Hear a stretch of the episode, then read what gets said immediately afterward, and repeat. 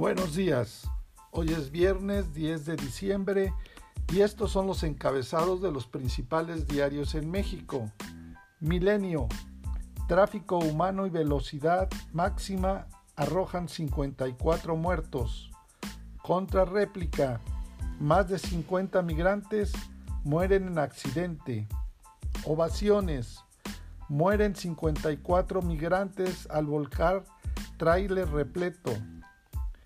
Índigo, el doble trabajo de ser padres. Uno más uno, tragedia. En Chiapas al menos 54 personas murieron. Reforma, tragedia migrante. El Universal. En Costa Rica hasta abuelas trafican con droga mexicana. La jornada. Tragedia. Vuelca tráiler con migrantes. Excelsior.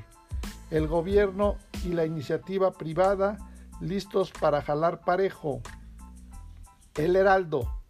Tragedia migrante, mueren 54. La razón. Tragedia migrante en México. 54 muertos al volcar tráiler en el que iban ocultos. Publimetro.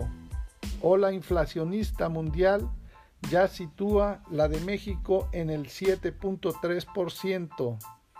El financiero.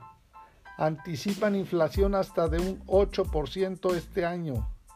El economista. 7.37% inflación anual en noviembre. Para estas y otras noticias te invitamos a visitarnos en nuestra página en internet en www.bitácorapolítica.com.mx. Hasta la próxima.